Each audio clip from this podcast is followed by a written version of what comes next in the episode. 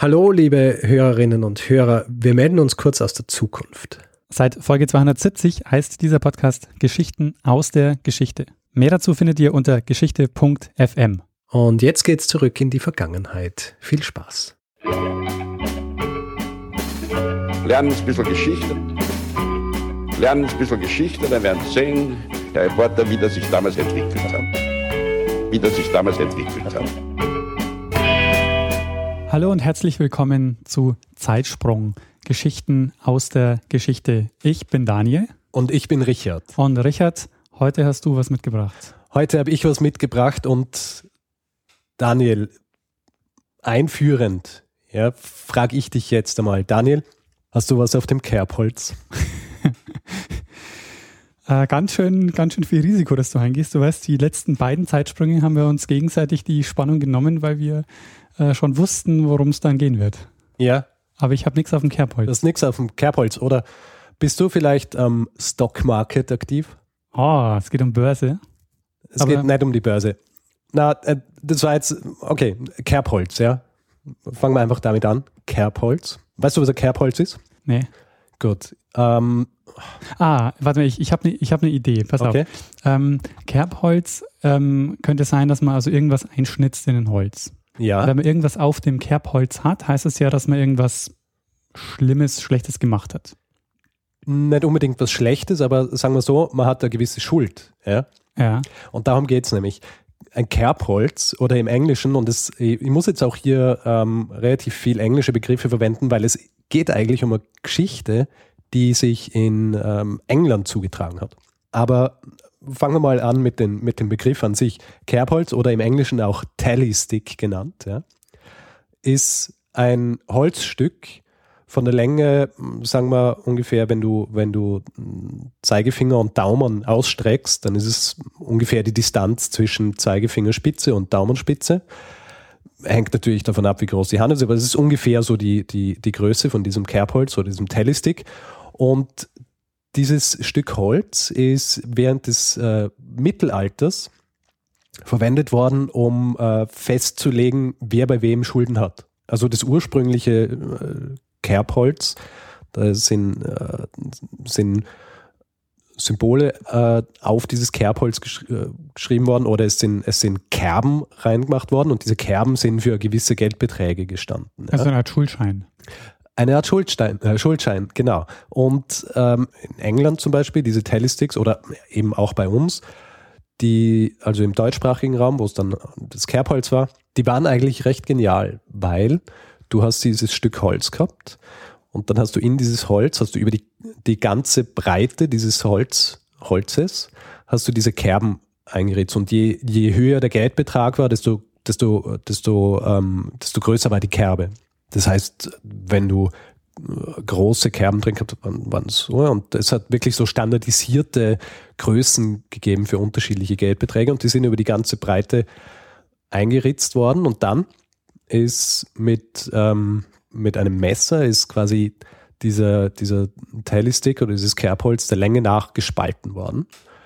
Und äh, interessanterweise nämlich nicht über die ganze Länge, sondern ähm, es ist so ungefähr zwei Drittel ist es in der Mitte gespalten worden und dann ist es ein bisschen nach unten geschnitten worden, sodass eine Hälfte die größere war, die dann wie so ein recht krudes L geformt war.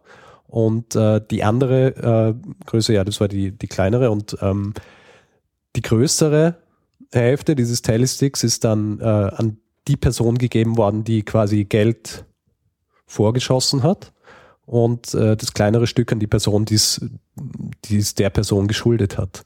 Und interessanterweise, ja, die größere Hälfte dieses Tellysticks hat man Stock genannt.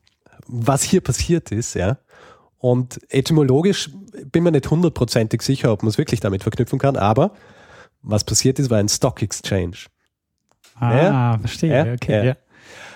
Ist, also ich habe mich ein bisschen mit der Etymologie überhaupt von Stock und so weiter beschäftigt.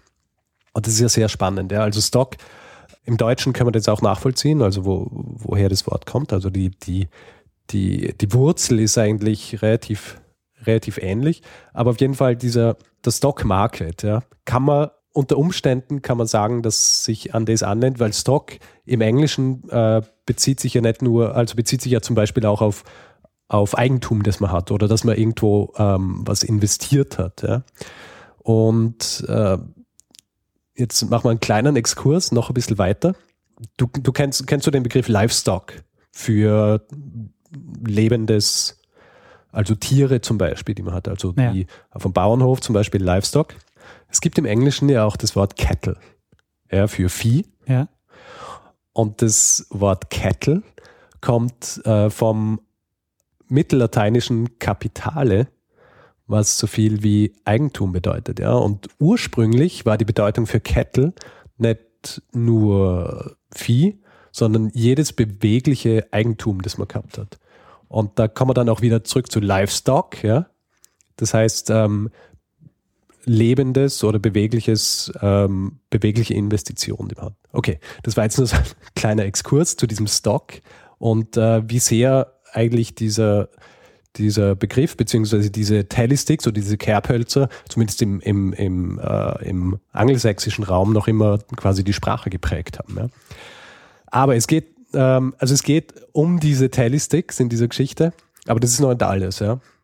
Also diese Tally-Sticks, ja, die sind über Jahrhunderte verwendet worden, sind äh, als so eine Art Schuldschein verwendet worden, sind aber auch, und das ist ganz wichtig für diese Geschichte, sind auch als Art Steuerquittungen verwendet worden des äh, englischen Exchequers, also der Exchequer in Großbritannien ist das Finanzministerium gewesen.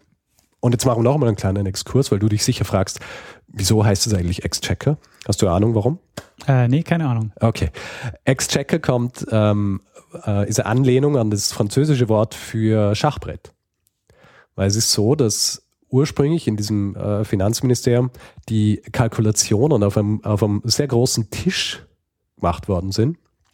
Und dieser Tisch war mit, mit unterschiedlichen Farben bezogen, so dass so eine Art Schachbrettmuster entstanden ist auf diesem, auf diesem Tisch, wo, äh, wo Dinge verschoben worden sind, die für Geldbeträge gestanden sind. Ja. Das heißt, ähm, es ausgeschaut wie ein Schachbrett, also haben sie es nach dem Schachbrett benannt und deswegen hat das, hat das äh, Finanzministerium äh, immer ähm, der Exchequer geheißen. Auf jeden Fall, die Telesticks haben auch als Steuerquittungen für, für, für das Ministerium fungiert und zwar sehr lang, ja. Also bis zum Ende des 18. Jahrhunderts, Anfang 19. Und bis zu diesem Zeitraum haben sich eben wahnsinnig viele von diesen Telesticks angesammelt im Ministerium. Und die, diese Praxis, dass man Telesticks verwendet für Steuerquittungen, ist ähm, dann im Jahr 1783 abgeschafft worden. Aber, und das ist auch wieder interessant, gerade für Österreich auch, also wenn man in Österreich ist und das Beamtentum kennt, ja, die, also das System ist abgeschafft worden, aber es ist garantiert worden, den, äh, wie soll man sagen, den Beamten, die quasi dieses Büro geleitet haben, ja, dieses Teleoffice, dass sie bis an ihr Lebensende diesen Posten innehaben dürfen. Ja. Das heißt, das Büro hat äh, so lang existiert, solange diese beiden, und es hat eben noch zwei offizielle Beamten gegeben, die, die, diesen, die diesen Posten gehabt haben die zu dem Zeitpunkt 15 Jahre alt waren. Und man kann Nicht ganz 15 Jahre alt, aber als es 1783 abgeschafft worden ist, also ich glaube, einer von den beiden ist 1780 in dieses Office, also in diesen Posten berufen worden und der andere, glaube ich, ungefähr acht Jahre vorher. Das heißt, relativ knapp davor. Und ähm, man muss dazu sagen, sie haben auch, sie haben dann ab diesem Zeitpunkt haben sie pro Jahr, ich habe das nachgelesen, haben sie 59 Pfund erhalten ja, pro Jahr. Ähm, das ist wenn man es inflationsbereinigt, wären es heutzutage ungefähr 8000 hm, Pfund, was ungefähr 10.000 Euro sind, was nicht ganz schlecht ist, wenn man bedenkt, dass sie einfach nichts mehr zu tun gehabt haben damit. Ja? Also sie haben das einfach bis in ihr Lebensende gekriegt. Naja, und der letzte dieser äh, Personen ist dann 1826 gestorben. Er hat das also durchgezogen? Er hat das durchgezogen. Also er hat von, von 1783 bis 1826 jedes Jahr dieses Geld kriegt. Und ähm, so lange hat es, hat existiert und so lange sind diese Telesticks auch weiterhin gelagert worden im, im Ministerium. Und 1834 ähm, ist dann schlussendlich dieses äh, Exchequer of Receipts geschlossen worden, dieses Büro. Ja. Und dann war natürlich die Frage, was machen wir jetzt mit diesen Telesticks? Ja, also die, die sind in diesem Ministerium, sind die angehäuft gewesen und ähm, irgendwie hat man sie loswerden müssen. Und es ist dann ähm, im Oktober 1834 ist dann beschlossen worden, dass man sie, dass, dass man sie verbrennt. Und eigentlich ähm, ist dem, der zuständig war dafür, ist ihm empfohlen worden, dass er, er diese Telesticks einfach an Mitarbeiter gibt, damit sie es als Feuerholz daheim verwenden können. Aber er hat beschlossen, dass es doch lieber im, ähm, dass es doch lieber im Parlament, also wo, wo auch das Ministerium war, dass es im Parlament verbrennt. Und zwar in den beiden Öfen, die ähm, für Wärme im House of Lords zuständig waren. Ja. Das waren zwei Öfen und diese Öfen waren eigentlich dazu gedacht, dass du Kohle verbrennst dort. Also, dass die mit Kohle dieses, dieses Haus beheizen. Und man muss dazu sagen, und äh, du ahnst vielleicht, worauf das jetzt äh, hinausläuft, dieses, das Parlament zu diesem Zeitpunkt war ein Gebäudekomplex, der war sehr alt. Also, das so an der Themse gelegen, aber auch das, das heutige Parlament ist und ist eben seit, seit äh, Zeiten Knuts, ja, des äh, anglo-dänischen Königs, ähm, der um 1030, 32 ungefähr dort ähm, im Amt war, wenn man so will. Ab diesem, seit diesem Zeitpunkt ist dieser, dieser Ort verwendet worden als Parlament und, äh, und äh, dann später auch von, von äh, William the Conqueror und so weiter. Und es war einfach ein riesiger Gebäudekomplex, der, der im, im, im, in diesen 800 Jahren ungefähr äh, entstanden ist. Und das sind eben immer Sachen zugebaut worden und viel war aus Holz und äh, es und ähm, sind also es war wirklich ein, ein, ein sehr sehr idiosynkratisches Gebäude, wenn man so will. Und es war ein Gebäude, wo immer wieder gesagt worden ist, dass die Gefahr besteht, dass es schnell abbrennt. Ja. Remember, remember. Also die haben, die haben das Haus abgefackelt. Ja, sie haben das Haus abgefackelt. Und zwar eben über diese beiden Öfen. Ja. Diese beiden Öfen waren dazu gedacht, die äh, mit, mit Kohle äh, beheizt zu werden und nicht mit, mit Holz. Ja.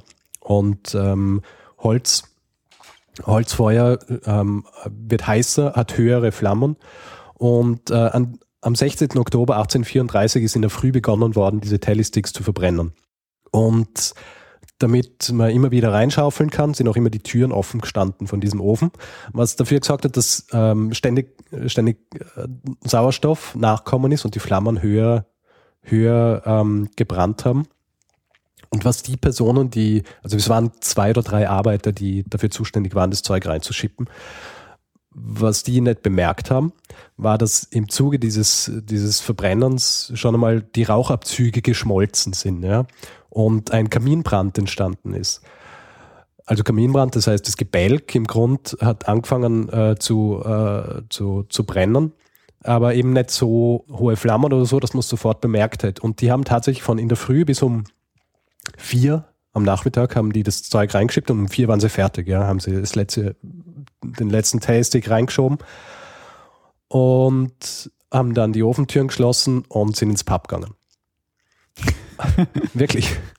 Ähm, das ist alles belegt, weil es hat natürlich danach dann eine äh, Untersuchung gegeben dazu. Auf jeden Fall zwei Stunden später, um, um 18 Uhr, äh, sind dann das erste Mal Flammen äh, entdeckt worden und ungefähr eine Stunde später, um 19 Uhr, ist dann die Feuerwehr gerufen worden, beziehungsweise die Feuerwehr erschienen. Und dazu, äh, das ist vielleicht auch ganz interessant, die Feuerwehr damals war die sogenannte London Fire Engine, äh, das London Fire Engine Establishment, LFEE. E. Und das war interessanterweise keine, keine äh, Berufsfeuerwehr, so wie wir sie kennen, oder Freiwillige Feuerwehr, wie wir sie kennen, sondern es ist eine Feuerwehr gewesen, die gegründet worden ist von mehreren Versicherungen. Und die sind gekommen, obwohl das Gebäude ein öffentliches Gebäude war und nicht versichert war. Aber es war halt das Parlament. Ja. Das Ding war, da war der Brand schon mehr oder weniger außer, außer Rand und Band. Also mehrere Gebäude waren schon so verbrannt. Und was die aber geschafft haben, war, dass sie ähm, das Gebälk von einem brennenden Haus haben sie so eingerissen, dass es nicht übergegriffen hat auf ähm, Westminster Hall. Und Westminster Hall, wie du weißt, steht heute noch. Eben deshalb, ja. Also denen äh, kann man verdanken, dass Westminster Hall nicht abgebrannt ist. Das Problem war, dass sie nicht wahnsinnig viel ausrichten haben können, weil als sie gekommen sind, war gerade ähm, ein sehr niedriger Stand der Themse. Das heißt, sie haben nicht viel Wasser nach oben, nach oben äh, pumpen können. Und ja, äh, das Parlament hat einfach lichterloh gebrannt. Gegen 21 Uhr war dann der Stand der Themse so, dass die, äh, die Schiffsfeuerwehr oder quasi die, die Schiffseinheit der Feuerwehr kommen hat können und dann quasi den, den Brand unter Kontrolle bringen hat können. Aber ja, da war es schon zu spät. Das, der Großteil des Parlaments ist einfach abgebrannt, weil sie die Tellysticks verbrannt haben und nicht darauf geachtet haben, dass es nicht der richtige Ofen war. So die Rache aller Steuerbetrüger. ja.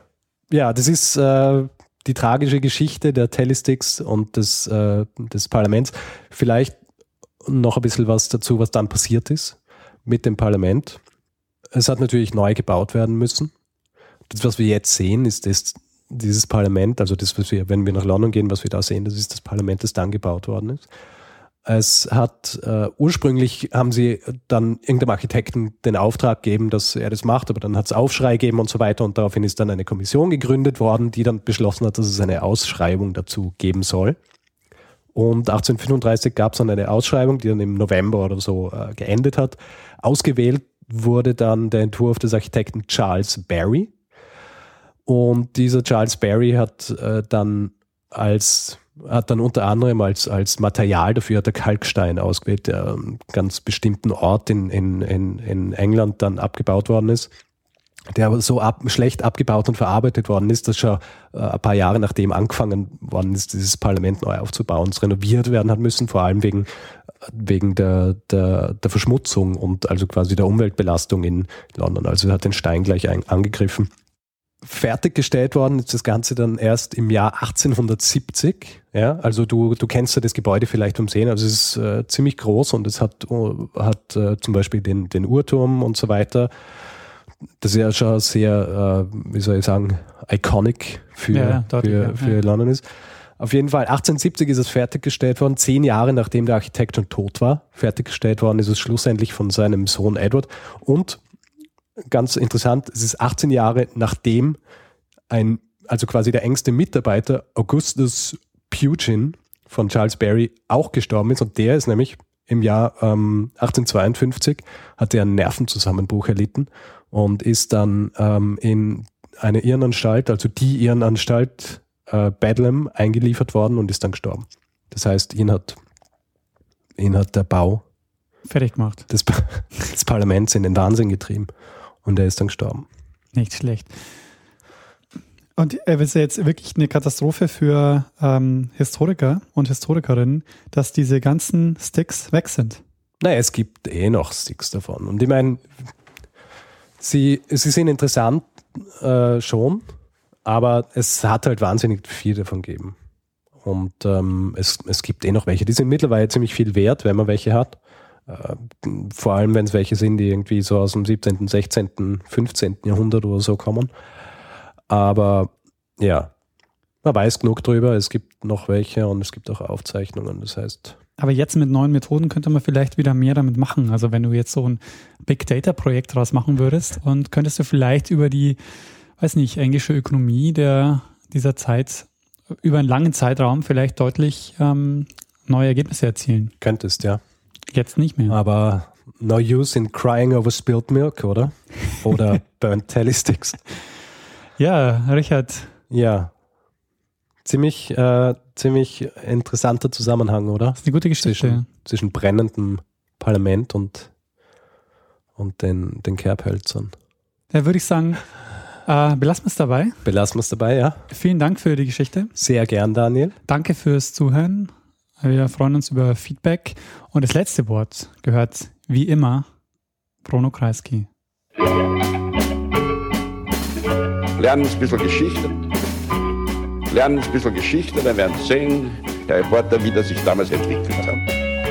Wie das sich damals entwickelt hat.